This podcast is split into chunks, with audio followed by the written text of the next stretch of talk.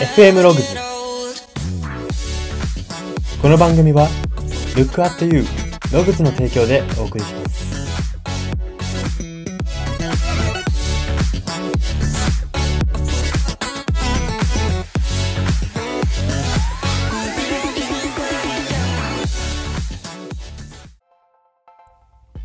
どうも。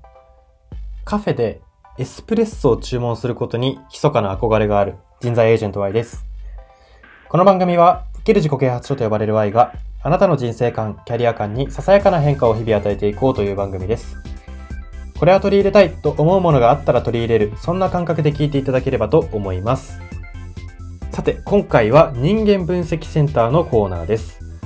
今回特集するテーマが、努力を褒めても上の空な人の脳内ということです。皆さんの周りにはいますでしょうか？努力をこう自分が褒めてあげ、褒めてあげるっていうのも変ですけど、すごい努力を褒めてるんだけども、あ、そっか、あれありがとう、みたいな感じでこう、どこか上の空な感じな人って言いますかね？私はいるんですけども、いるというか結構今まで出会ってきてるんですけど、今日はそんな人が脳内でこう展開されてる、そんな人の脳内の中で、脳内で展開されてることっていうのはどういうことなのかっていうのを、大きく3パターンに分けて、これパターンですね。あのー絶対これが抑えられてるってわけでもないんですけど、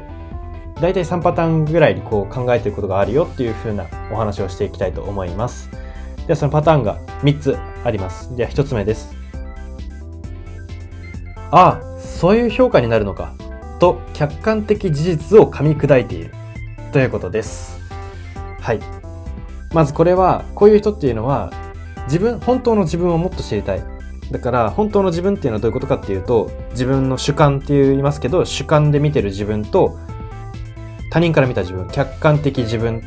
と、また、それを空から見上げて自分はどう見えるかっていうメタ認知的自分。この3つの視点を通じて本当の自分の姿っていうものを知ろうとしてるんです。焦点を合わせようとしてるわけです。だから自分に対しての探求心が高い人にこれは多くて、自分に対して探求心が多いんで、あの、た、あ高いんで、自分に対しての探求心が高い分、他人から客観的な視点をもらえたときに、あの、素直にこう、なんていうの、勉強的な意味で情報を入手してる。情報を入手してるって感じですね。褒められたときに。脳がそういう反応をしているっていうのが1パターン目ですね。あ、そういう評価になるのか。こういうことをすると、そういう努力、そういう褒められ方をするのかと。で、じゃあその褒めてるあなたはどんな性格か、ああ、こういう性格の人か、こういう性格の人にこういう風に見られるんだ。で、自分の体、自分から見ては、これは大したことない努力だと思っていて、ここにはギャップがあるな、このギャップは何なんだろうな、こう見せられている要因なんだろう、みたいな、大げさに言えばそこまで考えられるわけですよ。あの、自分への探求心が高い人って、本当に、でも今大げさって言いましたけど、これ大げさじゃなくて本当にここまで考えてるんですね。ここまでをこう一瞬でいろいろ解析とか分析をしていく中で出てくる言葉がやっぱり、ああ、そういう評価になるのかみたいな、こう、なんていうんですかね、ああ、ありがとうみたいな、こう上の空っぽくなってしまうって言ったんですね。これはもう致し方ないことですね。頭が回転しすぎて、あの、表面が上の空になってしまうっていうのは、よくあるパターン。この1点目だというふうに言うことができます。はい。では、このパターン2つ目です。その対象に没頭していて、報告程度に人に話しているということです。これ一番シンプルですね。特にあの奥の奥深奥深さみたいなところはなくて、シンプルに報告程度に喋る人なんだっていうところが 2, 2, 2パターン目ですね。対象に没頭しているから報告程度に話していて、あの別にこれでどうだすごいでしょうっていうこうお披露目のために喋ってるわけじゃないということなので、だから褒められても、おありがとう、みたいな感じで、まだまだだけどねって本当に自分で思ってるからこそ、あなんかわざわざありがとねってこれ、これは一番素直な、素直に上の空っていう感じの人ですね。素直に相手に対して、おありがとう。でも、まあ自分は没頭してるから、まあ褒められたら嬉しいけど、褒められなくてもまあやるけどねっていうような人が、これ2パターン目ですね。で、最後3パターン目です。慣れ合いより対等に刺激し合う、称え合う関係をそこに求めているということです。このパターンはですね、3つの中で、あの、一番残念がってるパターンですね。あの、ただ、こう、特にただ褒めるだけを繰り返してトークを、トークをしてくれない相手に対して感じやすい感情ですね。これは、このパターンの方っていうのは、ただ褒めるだけを繰り返す人もいるわけじゃないですか。まあ私も学生時代とかよくいたんですけど、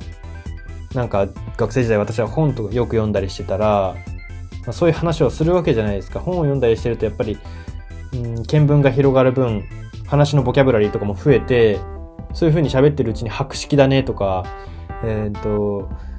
なんていうんですかね、あの、俺の彼女にちょっと就活指導してやってくれよみたいなことを言ってくる友人もいたりしたんですけども、なんか、そうやって、ちょっと褒められるだけ、褒められて、あの、拝められて、なんていうんですかね、あちらから提供されずに、こちらにばかり求められてるっていうのは、対等に刺激し合いたいと思ってる人にとるとっては、なんか、こう、面倒なことというか、え、あなたは何がしたいのって思ってしまうわけですよね。あのトークをしてくれないわけですよ。要は、こちらが、じゃあ、私に対して博識っていうイメージを持ってるその友人っていうのは、その私が博識の話ばっかりしてくるんですよね。これってまあ、相手に、相手自身に自信がないっていうところは私はもう分かってたんですけど、まあそういう相手自身に自信がないことが多くて、これは、こういう方は求めてないんですよ。今回の3パターン目の人っていうのは。慣れ合いより称え合いたい。別にあなたのことを、あなたは自信ないかもしれないけど、こっちは悪く見てないし、いいよ、自分の話してよって思うんですよ。でも、やっぱり自信ない人っていうのは、自信ありげな人を前にすると、こう、どうしても、その人を立てることでなんとかその場を乗り切ろうとするので、これは、あの、面白がってない。努力を褒めても上の空な人っていうのは、そこを面白がってないサインだっていうことを、喋、褒める側は分かってほしいな、分かってあげた方がいいのではないかなというふうに思います。まあ、この慣れ合いより対等に刺激しちゃう関係を求めてる人っていうこの3パターン目の人は、ある種他人を放っておけないタイプとも言えますね。例えば、ジャイアンとかっていうのは、まさに、あの、これの真逆だと思っていて、ジャイアンって褒められたら褒められただけでもっと話せ、もっと話せ、褒め、自分のことを褒めてる話をずっとそこでしてしててくれってタイプじゃないですか。だから、逆にそうならない人っていうのは他人を放っておけないんですよ。あなたはどうなの？大丈夫？なんか、こっちのことばっか褒めててくれて嬉しいけど、嬉しいけど、あなたは大丈夫なの？自分の人生というか、自分、こっちばっかり見てて大丈夫？自分の人生見なくて大丈夫？っていう、これは本当嫌味でも何でもなくて、他人を放っておけないわけですよ。あの、こっちばっかり見てて、その人の、なんか、その人の先を保証ができないので、見られてる側として。そこで他人を放っておけないあまり、こう、相手に、あなたはどうなのっていう、まあまあまあ、褒めてくれて嬉しいけどさ、みたいな、こう、上の空になってしまうっていうのが、この最後、3パターン目です。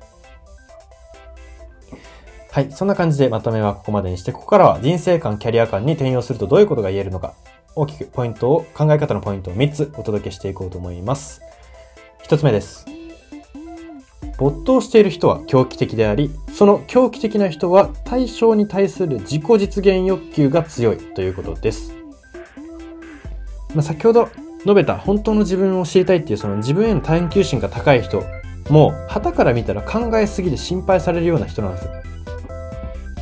あなるほどね、客観的に見たら俺ってそう見えるんだ。でもメタ認知的に見たらさ、みたいな言った時に、大体考えすぎってまとめられて終わるんですよ、そういう人って。その熱量を無限にされることが多くて、考えすぎ、心配す考えすぎで心配しすぎで大丈夫ってこう言われてしまうような人なんですけれども、こういう方っていうのは別に決して病んだりしてるわけじゃなくて、探求心が強いあまりなんですよね。だ探求心が強いってことは没頭であり、没頭ってことは狂気的であり、狂気的であるってことはそれに対する自己実現欲求が強いっていうことに、そこまで全部つな、一つなぎになるわけですね。自己実現欲求が強いっていうのは、まあ、マズローの欲求5段階説なんていうものはありますけども、まあ、今回は割愛しますが、人間の欲求の中で一番高次元な欲求って言われてるんですね。自己実現といって、自分が何になりたいかみたいな。その承認とかではなくて自分が何になりたいかってところに、自分がどんな自分になりたいのか、どんな自分としてこの世に存在したいのかっていうところまで欲求がたどり着けてるので、この考えす、こういう人っていうのは考えすぎなんじゃなくて、あの、高次元すぎるんですよ。人間として高次元すぎるから、そういう喋り方になるわけで、これを考えすぎって言ってる人は、あの、自己実現のフェーズにいないということになりますね。その、対等な自己実現欲求がメインな人同士の対等な会話だったら、こういう考えすぎっていう言葉は発生しないので、なので誰かに対してこう考えすぎだよとか、まあ、病んでる人がいたら、それはちょっと言ってあげる必要はあるかもしれないですけど、病んでないのに、こう、いっぱい喋る人を考えすぎだよって言っちゃう自分がいるとしたら、自分はどのフェーズにいるのだろうというか、この人と同じ目線で見れてるだろうかっていうところを自問してみてもいいのではないかなというふうに思います。ではポイント2点目です。熱中の延長線上に仕事を受けている人にとって、オフの費用トークというトークの線引きはほぼないということです。仕事の話をこう休日にしたり、仕事につなが、こういうことがつながってみたいな話をしたときに、まあ、嫌がる人っているじゃないですか。休みの日ぐらいっていう。オフの日トークしようよ、みたいな。特にこうなんか友達とか、久しぶりに会った友達とか、と話すときにこう、オフの日トークしよう。久しぶりじゃなくても普段会ってる人もそうですね。オフの日用トークをしようみたいなこう提案する人っているわけじゃないですか。休みの日ぐらいってなるんですけど、熱中の延長線上に仕事を置けた人っていうのは、あのオフの費用トークっていう線引きはないんですよね。だから仕事の話をしてる時に仕事の話してるって感覚ないんですよ。自分の好奇心の話してるっていう感覚なんですよ。だから、オフの費用トークしようって言われても、うん、これオフと同じだよ、みたいな。なんなら俺、好奇心っていうところで言ったら、オフもオンも同じこと考えてるよってなっちゃうわけですよね。だから、この噛み合わないとこっていうのは明確な理由があるんですよ。この仕事の話をしてる人も、あのみんながみんな、なんかこう、オフなんか仕事感が抜けなくて、致し方なく喋ってる人だけじゃないということですね。楽しくて本当に、オフの費用トークって言われたらどうす、何すればいい？今日いい天気だねしか言えないよみたいな人もいるわけですよ。今日いい天気だねっていう会話をするぐらいの、なのであれば仕事の話したいよっていう人も、この熱中、熱中の延長線上に仕事を受けてる人に多いってことなんですね。なのでこれは人付き合いの際に参考にしてほしいなって思うんですけれども、まあ、仕事の話をこう、多いなって友人や、うん、恋人とかにこう思った時には、まあ、それをただやめさせるんじゃなくて、なんで喋ってるのかっていうところを深掘りしてあげる。まあ、その上で、本当はオフの費用トークみたいなのが得意っていうか、そっちの方が好きなんだけど、なんかこう現実に引っ張られて仕事の話をしてしまってるって人がいたら、オフの費用トークの方に連れてってあげるのもいいと思いますし、もう本当に仕事と普段の趣味とか熱狂っていうところが重なってる人だったら、もうそれに付き合ってあげることですね。っていうのがアドバイスというか、人間関係の一つ大切にすべきポイントなのではないかというふうにお伝えしたいと思います。では最後3点目です。気づきの話がし合えるカップル、夫婦は深く長く続きやすいということです。はい。日頃の気づきの話ですね。うんと、気づきっていうのは、じゃあ例えば今日今日こんなカップルとすれ違ってさ、うん、血話喧嘩してるカップルとすれ違ってさ、っていう時に、そこで感情論の話をしすぎないことですね。なんでなんだろうねっていう話をすることが大事で、血話喧嘩をしてるカップルとすれ違ったって話をするときに、血話喧嘩とか本当にしょうもないよねっていうところって、それも主観の話っていうか、なんかその感情論じゃないですか。なんか自分のそこまでなんかストレスの、一種のストレス話みたいなところあるじゃないですか。その自分たちよりも不幸な人を見つけて不幸そうな人を見つけて喜ぶみたいな。いや、なんか本当に血は喧嘩で街喧嘩するとか地獄だよね、みたいな話をして、そこで盛り上がらないことが大事ってことですね。この深く長く続くには。そうじゃなくて、なんで男女って分かり合えないんだろうね、とか、例えば血話喧嘩の内容がちょっと聞こえてしまってたのだったら、その内容で、で、なんであれってこう考えるんだろうね。女性脳はこうで、男性脳はこうで考えるんだろうね、とか、そういう、もっと深い気づきの話、えー、と、と、なんか、なんて言うんだろう。こう解き明かす、解き明かすようなことを楽しめる、解き明かしトークみたいなのが楽しめるカップル、夫婦っていうのが深く長く続くと思うんですね。結局その、すれ違ったカップルに対しては、中和喧嘩とか本当しょうもないよねとか、なんかダサいよねとかっていうこと、そういう感情的な話って若いうちとか付き合いたてのうちとかっていうのは一瞬盛り上がるために必要なんですよ。でもあくまであれはエナジードリンクだっていうことを分かってほしいんですね。一瞬盛り上がれますけど、あの、落ちる、落ちていくわけですよ。あの瞬間的になんかなんとかなった感じがしますけども、それは首の皮を1枚ずつ繋いでるだけで、なんだったら首の皮の痛みは悪化していくわけですよ、どんどん。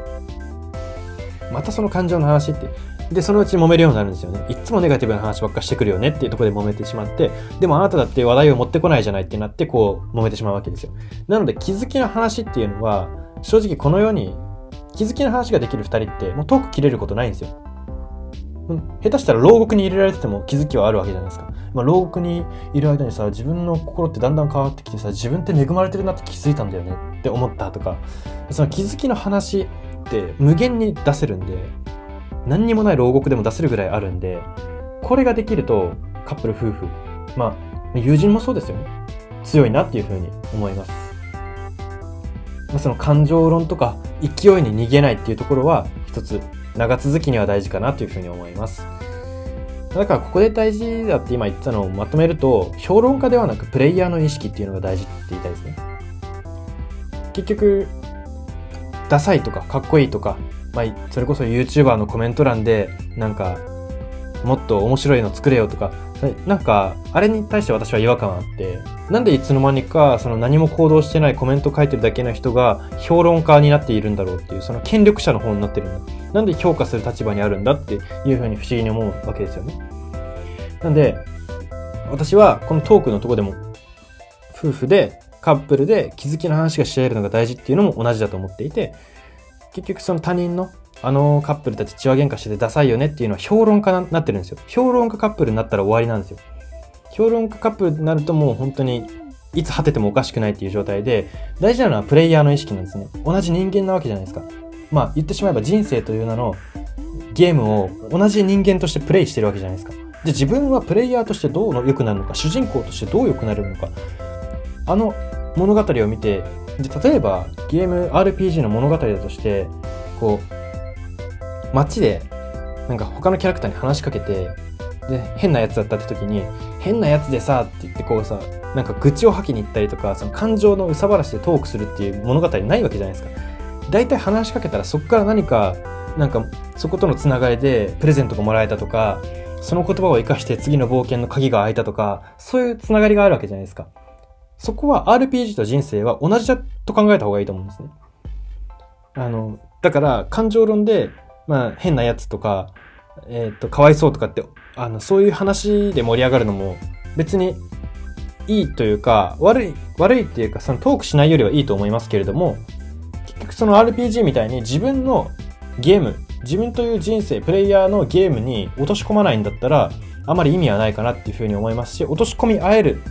カップル夫婦っていうのは尊敬し合えて、尊敬し合えることが深く長く続くことにつながるということが言えると。思います。すべてここにつながると思います。はい、そんな感じで、今回は人間分析センターのコーナーで、努力を褒めても上の上の空な人の脳内というテーマを特集しました。FM ログズ、今回の放送は以上になります。いかがだったでしょうか？最後の方はですね、カップル夫婦の、あのー、良いカップル夫婦とは長く続く、深く長く続く良いカップル夫婦とはっていうところについてちょっと熱く語らせてもらいましたけれども、結局、この努力を褒めても上の空な人の脳内っていう今回テーマで話しましたが、まあ、裏テーマというか、あの、大枠のテーマとしては評論家ではなくプレイヤーの意識が大切っていうことですが言えると、私は改めて言いたいと思います。はい。あの、私も皆さんそれぞれも一人のプレイヤーであって、一人の主人公であって、そこら辺に街を歩いている人たちも同じプレイヤーとしてやっている、プレイヤー仲間なわけです。プレイヤー仲間から何かをこう、うまいこと盗んでいく。何かこう気づきとかを盗んでいくっていう意識は非常に大切ですし、まあ、そのプレイヤーの意識を持ってたら、さっき言った慣れ合いとかもなくなると思うんですね。慣れ合いってプレイヤーじゃないじゃないですか。それ評論家じゃないですか。褒めてる。褒め、褒めるのも評論じゃないですか。言ってしまえば。あの、褒めちぎってこうなんか、あがめ立てまつるとかやっちゃうのは、もうそれ評論だと思うので、プレイヤーの意識、評論家ではなくプレイヤーだぞっていう意識を自分の人生に持つと、より自分の人生に没頭できていい人生になるのではないかなというふうに思います。はい。そんな感じで今回は以上にしたいと思います。ここまでのお相手は、Y でした。